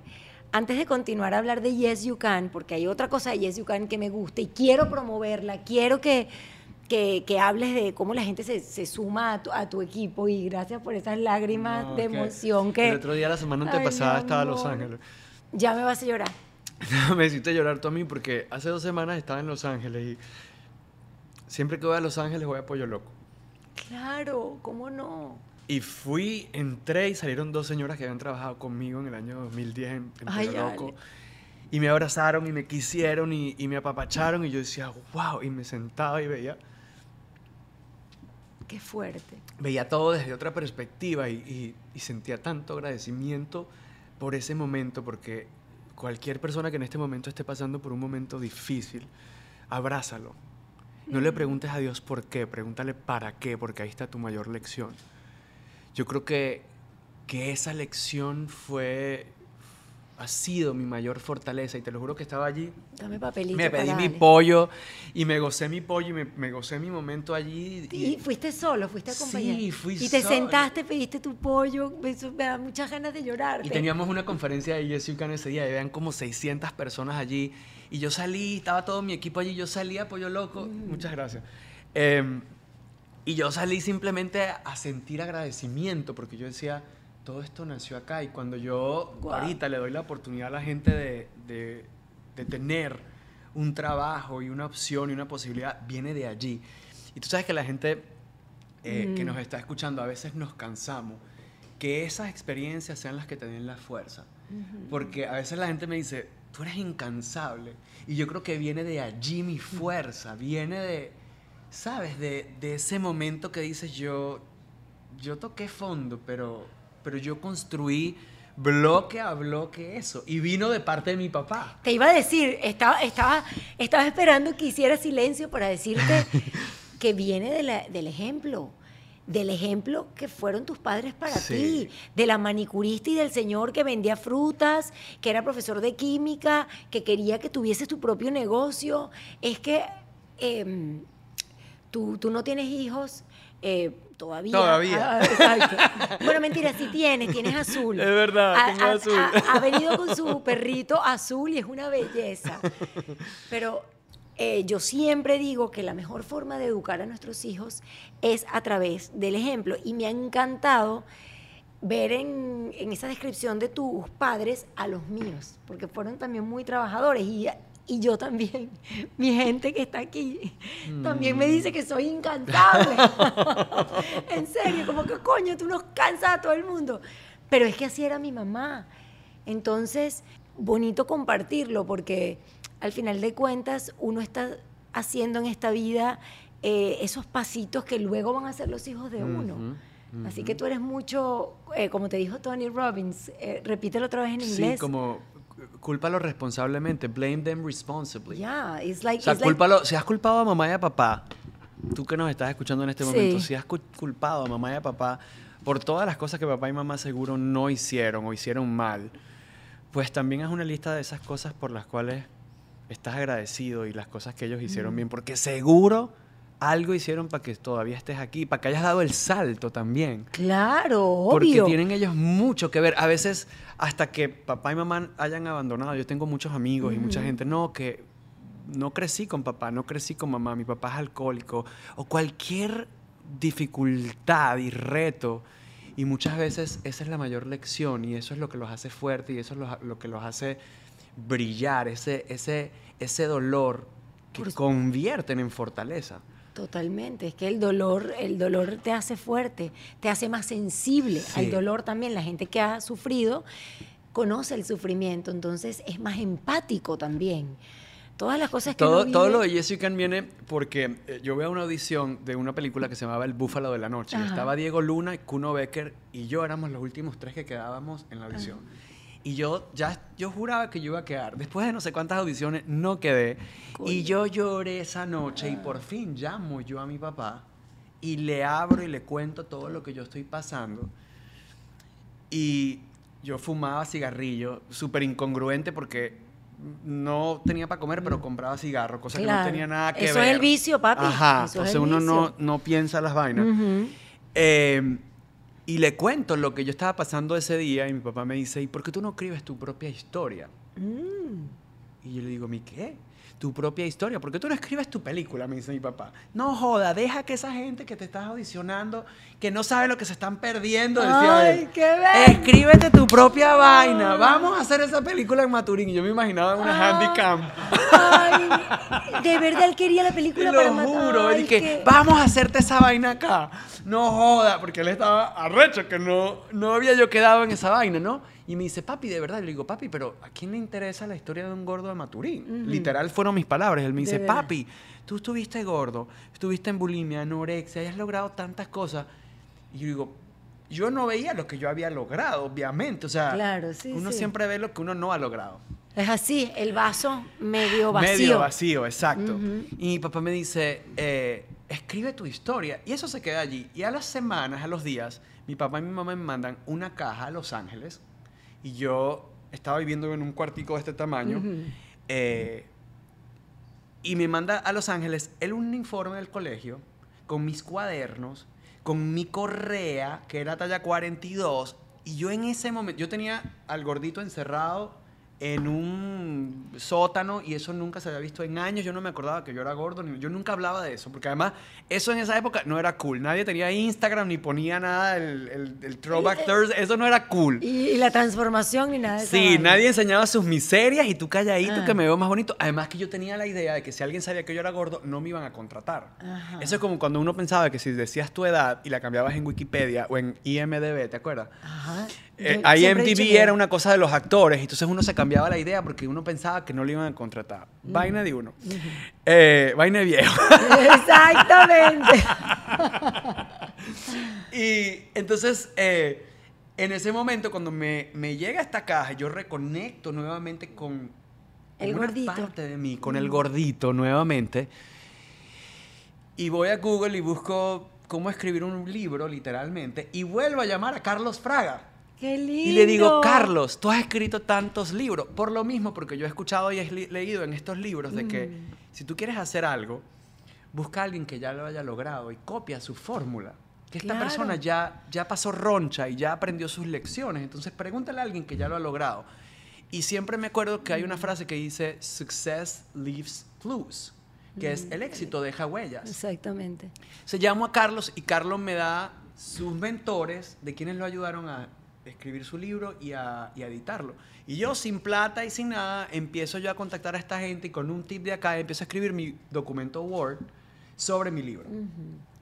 Y en ese momento no existía absolutamente nada de Yes You Can y yo era actor sin trabajo en Los Ángeles. Estando trabajando en Pollo Loco, llega este productor que había trabajado conmigo aquí en, en- en Miami, mexicano, Carlos Sotomayor, y me dice, tengo una audición para ti en Miami. Y yo, ok, obviamente sin autoestima, nunca pensé que iba a quedar, hago la audición, quedo, me mudo otra vez a Miami y empiezo a grabar y a los meses viene la promoción de esta nueva novela que se llamaba Eva Luna, Eva Luna. que fue, o sea, apoteósico el Sí. éxito de Eva Luna en Estados Unidos. Eran 12 millones de espectadores, vieron el capítulo final. Era una locura, se paralizaba Estados Unidos con la novela.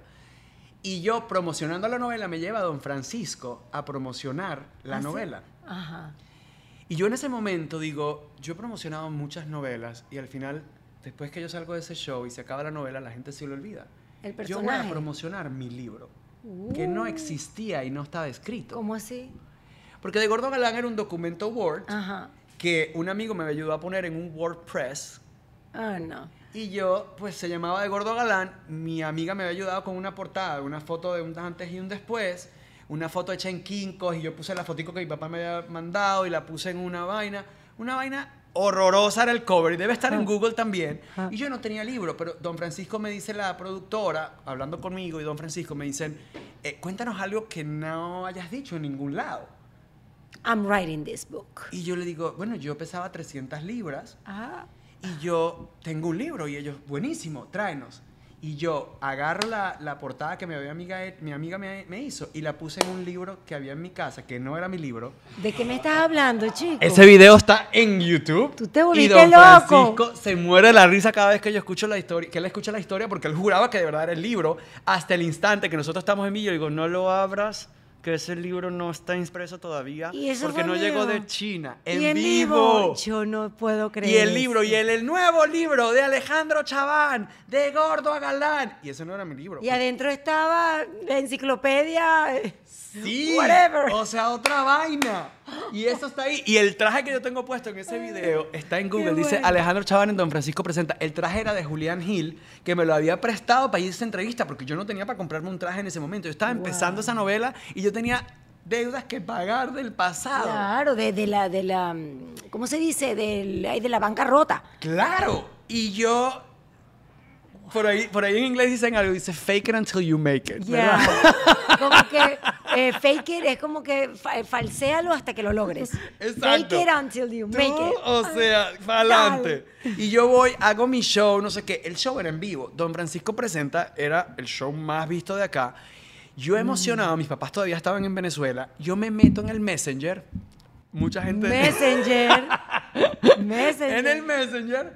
A ver si mi papá y mi mamá habían visto el programa, porque para mí era un orgullo estar con Don Francisco. Claro, Y me obvio. meto, y de repente, en ese WordPress que yo había subido a Amazon, cuando Amazon solo vendía libros, señores.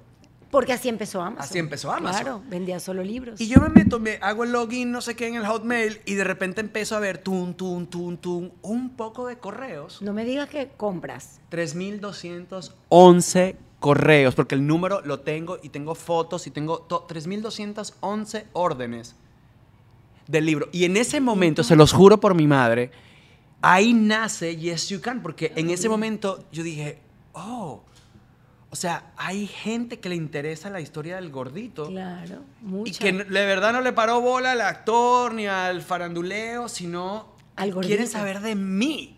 Y en ese momento nace, ya con la experiencia de, de- de haber pasado lo que había pasado, nace desde una nueva perspectiva mi nuevo negocio y digo, ya va, pero hay una necesidad. Y he aprendido que cualquier negocio nace de buscar la solución a un problema. Así Yo es. dije, si hay gente, si hay 3.211 personas que tienen un problema, voy a buscar la solución.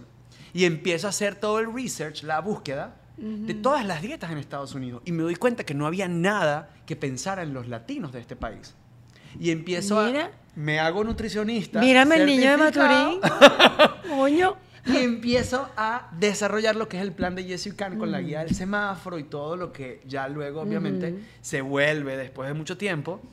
Los productitos y que yo me iba a todos los navarros de acá con mis shakes, a hacer mis shake parties y a demostrar el producto. Que, y, y- y es importante que la gente que está emprendiendo cualquier cosa en este país, que entienda que el tiempo al final y el trabajo y la dedicación y la persistencia es lo que va a pagar. Worth it, it worth it. la gente ve ahorita Yes You Can, it's worth it. La gente El- sí. ve ahorita el resultado de...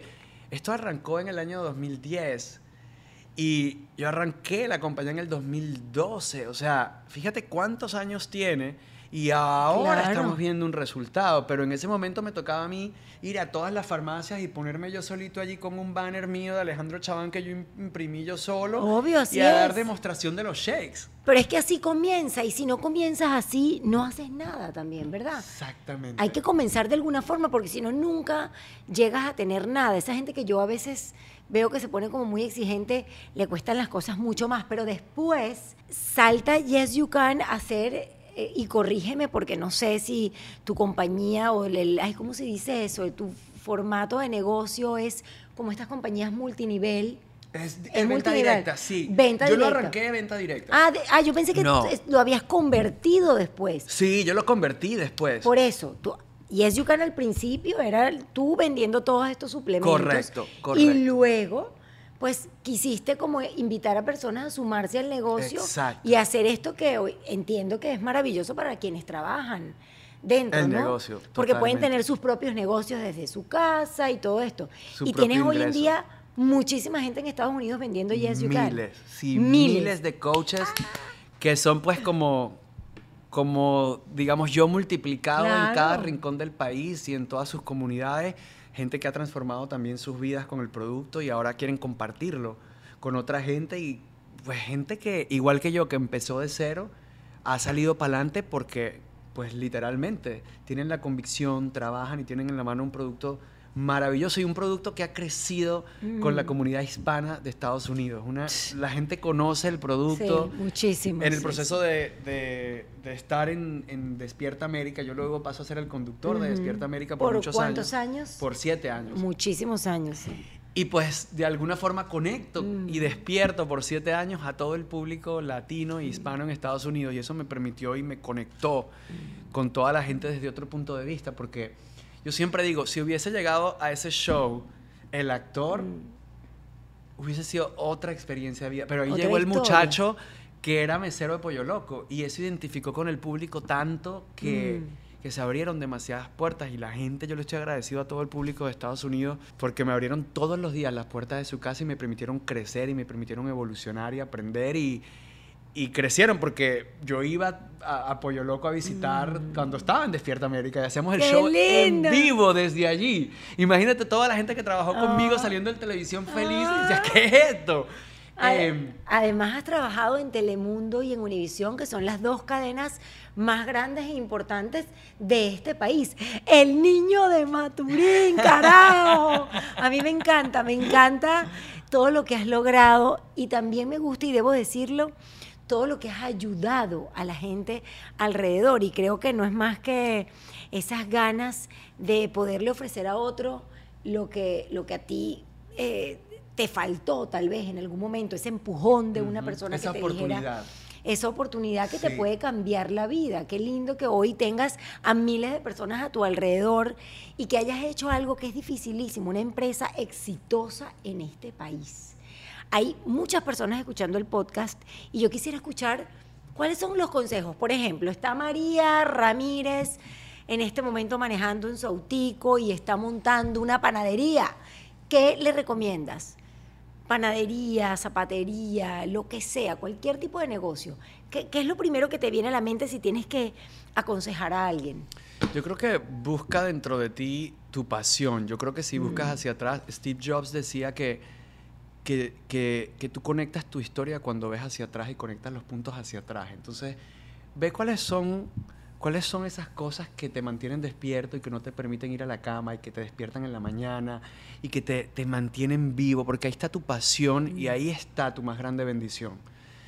Y descúbrela, prepárate al 100% para hacerlo y vete con todo y transforma, hay una frase que me encanta, transform your nose into new opportunity. Cuando tú que me estás escuchando ves la palabra no y tocas una puerta como yo toqué millones y te dicen no, de la panadería, del canal de televisión, de, de que si eres un Yes You Can coach y estás compartiendo Yes You Can, te dicen no. Cada vez que yo veía un no, yo transformé ese no en nueva oportunidad. So no, for me, it was new opportunity. Cuando yo tocaba la puerta y me decían no, y yo decía, great, next, because new opportunity is coming. Muy So yo transformaba cada no, transfórmulo en una nueva oportunidad. Y, programación neurolingüística. Punto. Totalmente. Científicamente comprobado. Punto. Funciona. Punto. Hashtag fin del comunicado. ¿Verdad? Al Funciona, 100%. po- Preparas a tu mente para lo que viene. Y, y- y- y otra que me encanta es change your expectations for appreciation. Cambia tus expectativas y empieza a agradecer lo que tienes hoy. Mm. En vez de estar pensando en lo que no tienes, en vez de ver el vaso y decir no tengo, no tengo. No, tienes este pedacito de agua, concéntrate aquí. Porque cuando te concentras en lo que sí tienes, eso empieza a multiplicar más cosas. Y algo que aprendí es empieza con lo que tienes. Así. Hay una regla que me encanta que es el 70-30, el 70-30. ¿Cómo Que es es, si algo está 70% hecho, tu podcast, ay, no está perfecto, la foto, la edición, pero si está el 70%, lánzalo. Porque ese otro 30% te va a dar lecciones, aprendizaje, la gente te va a decir si me gustó, no te gustó. Y a veces ese 30% de imperfección se convierte en el más grande éxito. Porque Claro. yo cuando lanzo Yes You Can y lanzo este libro que ni siquiera existía, señores, Una portada, una, un- una cosa fake, una portada. y una portada ahí toda, toda mal hecha, pero, pero yo lo lancé y eso trajo lo otro y lo otro trajo el siguiente paso y las botellitas que tú promocionabas, Cami, ¿tú te porque acuerdas? yo trabajé cuando, cuando llegué a este país. Hice promoción para Jessica. Yo me acuerdo, Cami. Hace unos cuantos años. Estábamos hablando que era en 2013, 2012. Ajá, ajá. Algo así. Gracias, mi Ale. Ay, yo, qué lindo. yo saqué mis botellitas y sacaba las cosas y no estaba perfecto y la marca no era perfecto y yo en principio empecé con poquitos followers y eso es algo. La, Ah. gente, la gente tiende a pensar que tu, que tu autoestima y tu validez y tu talento tiene que ver con tus seguidores. Los seguidores van a, lle- a llegar cuando tú aportes valor, cuando aportes verdad, cuando aportes realidad. Y si tú eres congruente con lo que Mm. dices, con lo que piensas y con lo que haces, todo lo, lo demás va a llegar por añadidura. Yo por eso siempre digo enfocado y yo... Mira, a mí me han criticado que porque se hablaba mexicano. me Ah, yo te iba a hablar de eso. Ya va, no me saltes esa, porque yo. Ya va, no, mi amor, aquí está la presentadora. Eh, ¿Sabes? Cuando, cuando uno tiene un invitado, yo, yo siempre voy.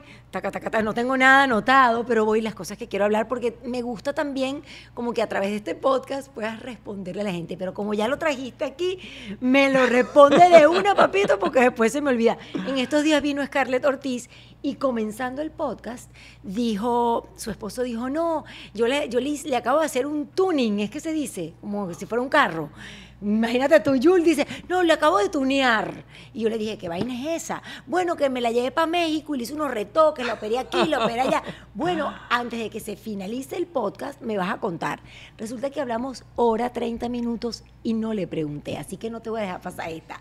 El tema del acento neutro. Ajá. Chico, que eso es acento mexicano, el neutro es mexicano. A ti te, hay gente que te ha criticado, yo quiero que me hables de eso. Tú te quedaste hablando mexicanoso, que es cierto, pero yo quiero que tú me cuentes tu historia. ¿Por qué? Porque tú eras, es que es como tácito la, la respuesta, pero quiero escucharla de ti porque Sí. también he visto que te han criticado por el acento neutro. Bueno, eh, yo creo que para ser exitoso, que nos, que nos están escuchando toda la gente, Ajá. no le pares bola a nada de lo que te digan. Si tú estás convencido de algo, ve para adelante, porque esos haters van a ser tus fans más adelante si tú te mantienes enfocado. Todos esos que criticaron, primero, Ah, mira, primero sí, te sí. llaman ridículo, primero te llaman loco y después te llaman para pedirte consejo y decir cómo lo lograste. Y literalmente, Cami, yo me enfoqué en lo mío. Yo dije, yo vivo en Estados Unidos. Hay un público que es el 75% de este país, que es mexicano. Y no entienden muchas de las palabras que yo hablaba en ese momento venezolanas, porque yo hablaba sumamente rápido oriental de Maturín. Y obviamente cuando estás haciendo un papel, mis papeles que yo hacía 2000, 2001, Obvio. 2002, 2003, 2004 era chico mexicano que y mis papás eran mexicanos, mi mamá era mexicana, entonces yo tenía que si yo era actor, yo tenía que asumir un papel. Claro, íbamos al reventón. Y literalmente, cuando, ¿qué hice yo cuando empecé a hablar inglés? Empecé a hablar inglés por todos lados. Cuando yo empecé a hablar Oh. mexicano, yo decía, yo necesito que esto sea algo normal, porque de eso depende mi comida, de eso depende mi, mi- mi- mi sueldo, y yo necesito hacer un buen trabajo como actor. Si yo voy a hacer un, un personaje de alguien que es de Londres, de UK, You English, go and you try exacto. to speak like that. Exacto, Yo los lo americanos lo horrible, hacen. pero ajá. Si un americano va a hacer el papel de australiano, tiene que hacer immersion totalmente. Si Claro. tú vas a querer aprender italiano, ¿qué vas a hacer? ¿Vas a aprender una palabra al día? No, te vas y te muda- mudas a Italia tres meses y te aseguro que vas a aprender. Yo literalmente hice immersion y empecé hablar con acento neutro porque tenía la suerte y la bendición. Que no es neutro, es mexicano. No, lo que pasa que no, te digo porque ¿por qué? Porque el acento es neutro. No, ¿cómo que no? No. Es mexicano. Porque O sea- enti- yo entiendo que es porque la mayoría de la gente de aquí es, es mexicana y es así. Y tú eres actor. You have claro, to do it. pero recuerda que cuando Y además se te pegó. cuando tú pronuncias todas las letras, Ah, sí. Suenas mexicano. Claro, y pasa algo Sí, que a mí me lo verdad explicó también. mi maestra de acento. Tuve la bendición Es que verdad. Adriana Barraza, que ganó el Oscar por Babel, fue mi, maestra de acento en Telemundo. Voy a tratar a partir de ahora de pronunciar todas las palabras bien a ver cómo suena. Ay, te van a decir Ajá. mexicano. No, no importa. ¿Y sabes por qué lo identificamos? Te voy a decir es por que qué. nada más pronunciar y sabes por qué lo identificamos. Ya. Ahí, Claro. y ahí es verdad, tienes razón. Claro, yo lo Ajá. entendí y entonces yo empezaba a pronunciar las palabras, el mismo Alejandro, Es verdad. cuando yo entendí que me decían, y no era nada más mexicano, otras nacionales me decían, ¿por qué tú te tragas la J? Y yo, ¿cómo que me la trago? Porque ustedes dicen Alejandro, ja, Jandro. Y yo, Alejandro, así es mi nombre. Alejandro. No, te lo traiga, Alejandro. Y la pronunciación de ellos es Alejandro, porque es una Alejandro. J. O sea, tú empiezas a hacer esos pequeños cambios y, ay, ya, este suena mexicano. Y les voy a decir por qué. Ajá. Resulta que Latinoamérica completa Ah. hemos tenido una educación con las comiquitas, con el Chapulín y el Chavo, que eran mexicanos. Y uno identifica Sí. acento neutro con ese acento mexicano, porque todas las traducciones de películas y novelas se hacían, eran Sí. con el acento mexicano porque se hacían en México en ese tiempo. Ajá, es Entonces, de alguna manera, uno pero de nuevo, yo en ese momento estaba concentrado. Yo decía, que me tiren piedra, porque yo con esto construyo mi castillo. Yo tengo trabajo, bendito Dios. Yo Amén. puedo pagar mi renta, yo puedo pagar mi comida. No, y yo voy a hablar acá para que me entienda todo el mundo. Yo no le estoy hablando supuesto. a un público específico. Claro. Y además, yo me imagino, miren cómo voy a hacer el esfuerzo. Yo me imagino que después que empiezas a hacer el esfuerzo de hablar, coño, esta vaina es peluísima. ¿Qué vaina es esta? Yo no puedo porque, porque eh, hablas más lento. Yo no puedo. Es dificilísimo. Yo creo que yo no puedo. Porque Tú que- sí puedes. pero Yes, que- you can. pero- hay que empezar a hablar como más lento. Pero es verdad. Mira, es verdad. Ya soné como la mala. Es la verdad, ajá. Es verdad. Cuando uno empieza a pronunciar todas las palabras, eh, de inmediato suena como mexicano. Es, es- es cierto, órale. ¿Qué, qué es lo más eh, feo que te dijeron en relación a ese tema del acento? Ya, ya sé que no le paras, pero... Ay, de todo. Se burlaban de mí, se reían, eh, tantas cosas, pero no sé, es que yo estaba tan enfocado en que yo quería mi trabajito, y Obvio. que yo quería hacer un buen trabajo que de verdad no, no, o sea, yo lo leía y lo veía y yo decía, bueno, no, No, sé, hombre. como que yo estaba viviendo Sí. en este país también y tú te adaptas a que acá el acento hay de todos los colores y uno termina hablando un poquito cubano, colombiano, peruano, uno termina teniendo Ay, como muchos encanta. colores, ¿sí o no? Sí. Eh, y de repente uno te dice acere o yo, por ejemplo, Ay, que me- se me pegó el cojones de los cubanos que me encanta. Y, y te va- se te van pegando diferentes cositas y tú entiendes en este país de que, de que somos como, como una olla llena de diferentes banderas y diferentes culturas y que somos la representación de que yo creo que de, de todo un poquito. Entonces, Sí. me, me da orgullo. Muchísima gente piensa que yo soy mexicano. Ajá. Eh, de hecho, el público mexicano piensa que yo soy mexicano. De verdad. Sí, porque obviamente como yo hablo con acento neutro, Ajá. pronunciando todas las palabras, y en las novelas, y también en Despierta América, Ajá. entonces mucha gente piensa que yo soy mexicano. Entonces asumen que yo soy mexicano. ¿Y qué le dices a todas esas personas que son venezolanas y están viendo y de repente te han dicho eso porque se han sentido como apartados? O sea, ¿te, te ha quitado en algo el amor a tu país sumar amor a otro? No, absolutamente no, no, es que, no. mira, yo se lo explico a mis hijas, que son dos adolescentes. Yo siempre les digo, miren, ustedes, por favor, me van por la vida sumando. Usted no me resta a nadie. Cuando mami, que fulanita, no me resta. Los amigos no se restan. Usted va sumando. Y en relación a este país y al amor que seguramente tú compartes conmigo esto que voy a decir, el amor que sentimos por Estados Unidos y este agradecimiento que tenemos tan profundo, eh, la verdad es que lo, lo único que, que- que yo siento es eso, que uno ha sumado. Y eso creo que fue lo que tú hiciste. Sí, sumar, sumar más amigos, sumar almas. Yo creo que cuando yo estuve en el momento más difícil de mi vida, no solamente llevaba mi bandera, mis valores venezolanos para todos lados, porque yo creo que esos valores que, con los cuales crecí, con los cuales crecimos muchos de nosotros en Venezuela, esos valores que nos hacían realmente ser los más trabajadores, los más soñadores, los más, los más orgullosos de los que hacíamos, eh, los mezclé también con, con el orgullo maravilloso de toda la gente mexicana, centroamericana, colombiana, dominicana, puertorriqueña, que me dieron la mano también en ese momento. donde Yo no Claro. tenía ningún venezolano alrededor en ese momento y, y Claro. veía una mano mexicana y tú te das cuenta que al final es como la gordura. Lo mismo pasa con, con una quiebra financiera o con un momento difícil.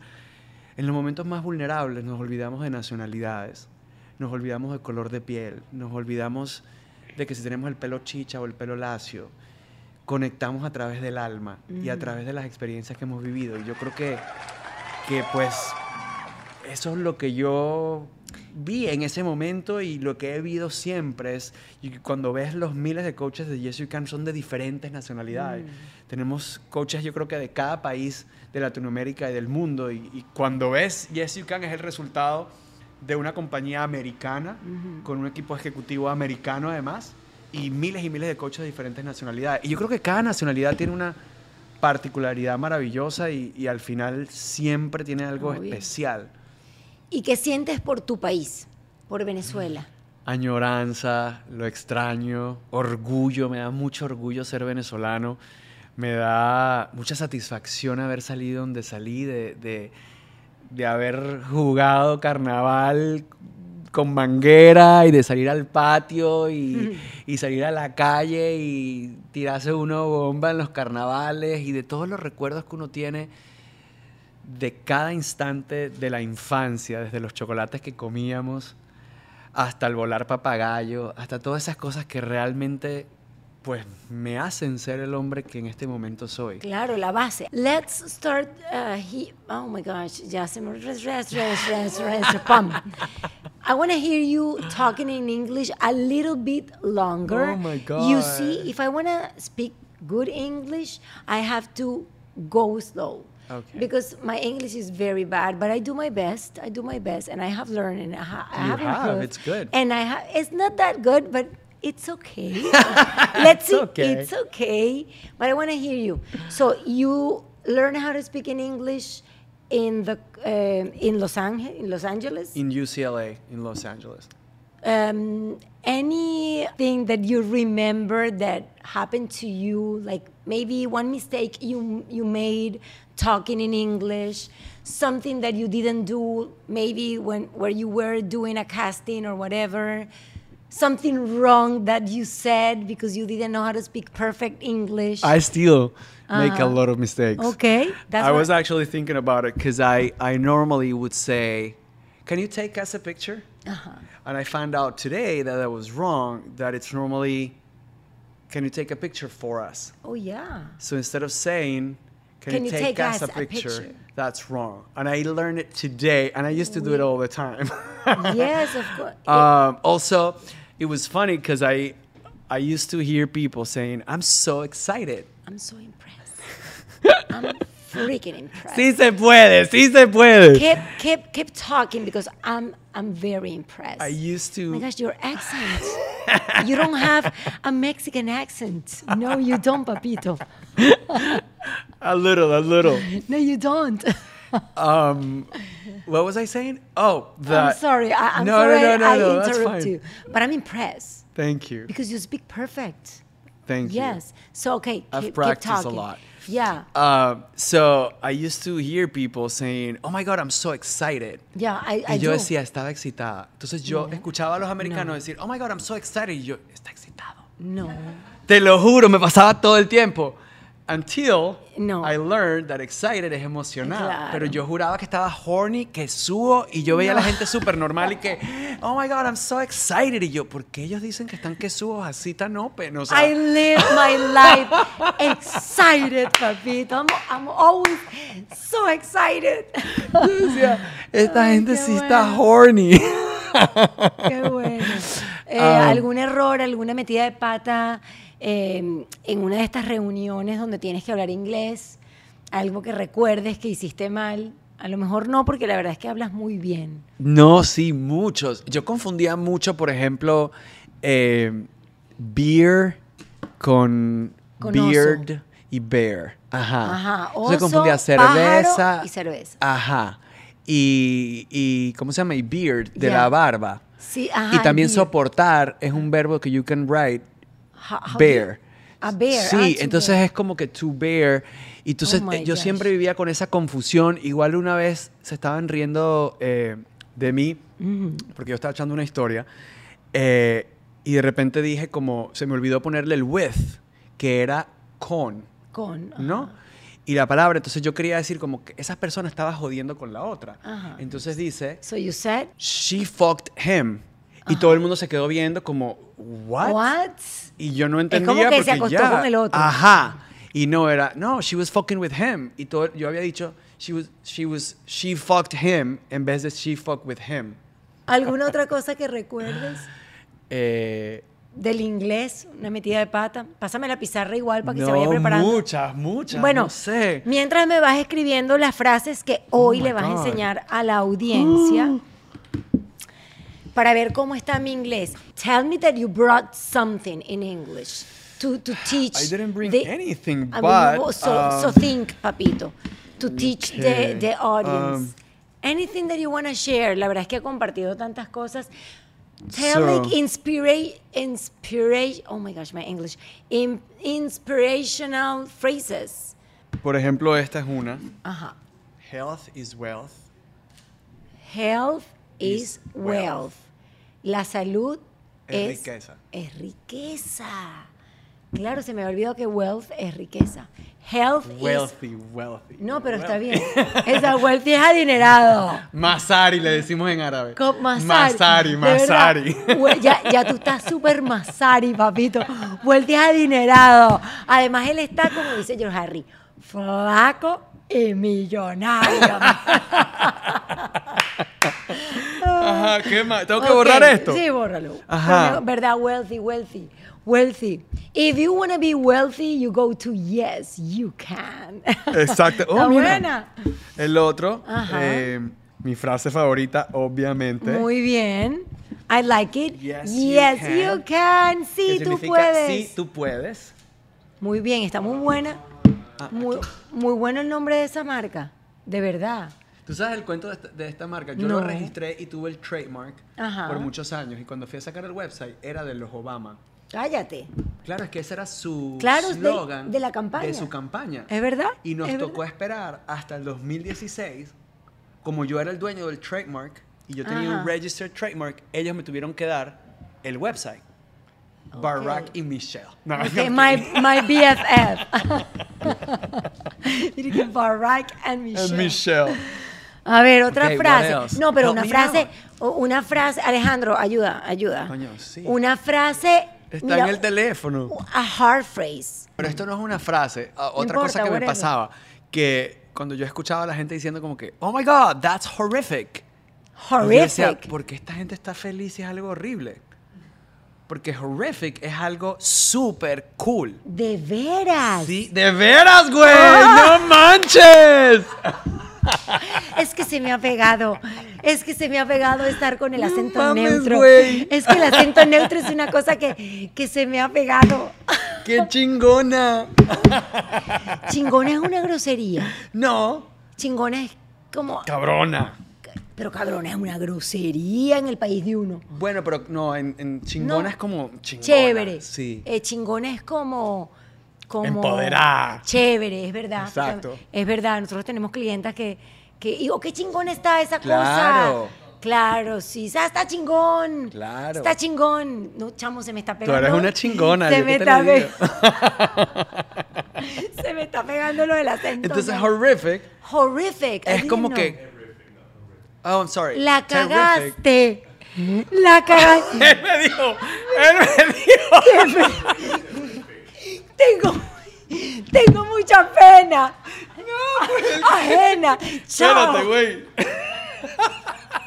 You asshole. Aleja- Alejandro Chabán me está enseñando una palabra, It pero jurando, pero jurando que se la está comiendo. Horrific. Camila, horrific signi- significa algo y de repente él vino con un amigo que está aquí atrás y le dice, disculpa, papito, no es horrific, me? es terrific. You totally Mira, said horrific. vas a llorar de la risa. Eh, yo, tú sabes que yo You decía, wrote it down. That's Ah, let me see horrific. horrific. Where- where- Right here, the last one. That's horrific. Exactly. Es verdad, dice horrific, pero es terrific. Tú sabes que mientras tú decías horrific, yo decía qué chévere. En cada Camila Live, a mí me encanta aprender cosas nuevas. Yo decía qué chévere, pero yo también decía qué extraño que yo nunca aprend- yo nunca he escuchado eso de mis dos eh, teams. Pero está de chuletero, ¿vieron? Pero no, esto quedó buenísimo, no tienes idea. Alejandro, que disculpa, disculpa. I love it. Uh, excuse me. Yo, te- Ah. yo tengo un amigo que le pasó algo parecido. Estaba en una reunión eh, de negocios. Tú que eres un hombre de Estaba negocios. llorando de la risa. Llorando de la risa. Y el tipo estaba hablando en la reunión de negocios. No, porque nosotros tenemos que sacarle a esto eh, el jugo a la tostada. Nosotros tenemos que verle el jugo a la tostada de esto y tenemos que hacer billete con esto. Y, y hablaba del jugo de la tostada, el jugo de la tostada. Y de ¿En inglés? repente- No, no, no, en español. Ah, en español. Pero fue algo parecido a lo que sucede ahorita. Seguía hablando del jugo de la tostada porque teníamos que ver en la ganancia. Y de repente un amigo socio que estaba ahí le dice, disculpa, ¿no será el queso de la tostada? El carajo, el jugo de la tostada todo el tiempo. Así estás tú con el horrific. Ya iba a escribir horrific este carajo ahí. Es que hay que escribirlo. Ya va. Ok. Pero Google it para ver qué es that's horrific. Are you sure? Are you positive?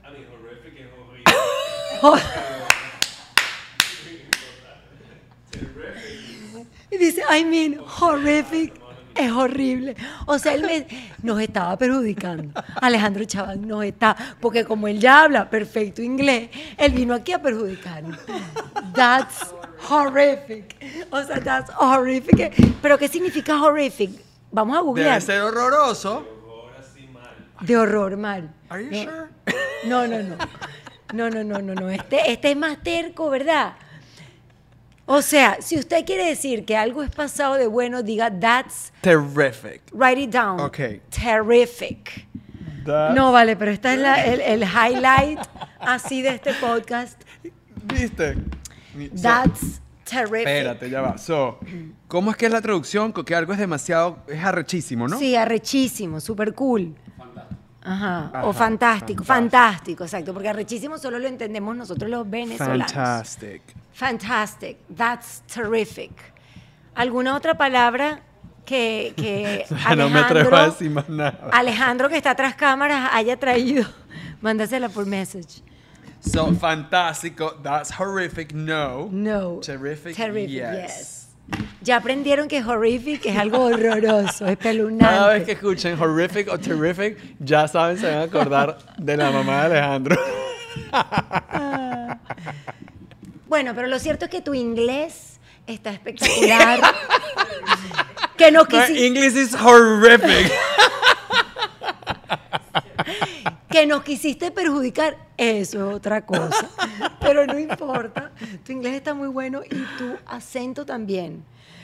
Tu acento en inglés, de verdad, es súper, súper bueno. verdad? En serio. Yo creo que Bueno, es de son lo, muchos años también, ver- son es de lo mejor años. que ha pasado por aquí en acento. Mira, te podría decir que un acento parecido al tuyo, pero versión mujer, Sasha. Sasha Ok.